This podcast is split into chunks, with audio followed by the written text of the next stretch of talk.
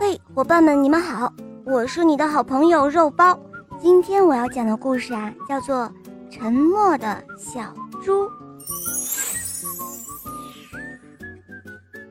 叮当狗、草莓兔还有呼噜猪来到幼儿园。小鹿老师说：“小朋友们，快跟爸爸妈妈说再见。”叮当狗大声地说：“爸爸再见，再见了，爸爸！晚上早一点来接我回家哦。”爸爸笑着招招手。草莓兔也大声地说：“妈妈再见。”晚上见面送我小红花哟，妈妈笑着点点头。这时候只有呼噜猪不说话，他低着头跑进了幼儿园，没有跟奶奶说再见。小鹿老师问他说：“呼噜猪，你不向奶奶打招呼，是不是因为身体不舒服啊？”小猪低着头不说话。小朋友们开始玩游戏了，吵吵闹闹的像一群小麻雀。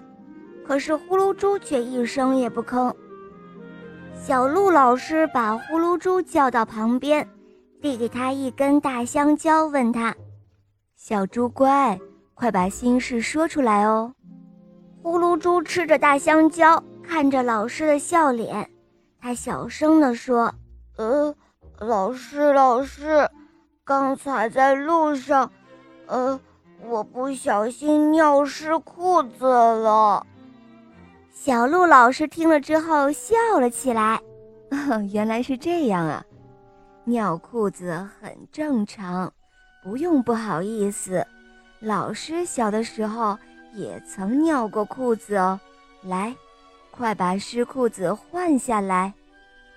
换上了干净的裤子。呼噜猪舒服多了，他也开心了。他跑进了小朋友的队伍里，玩起了老鹰捉小鸡的游戏。他们玩的太开心啦！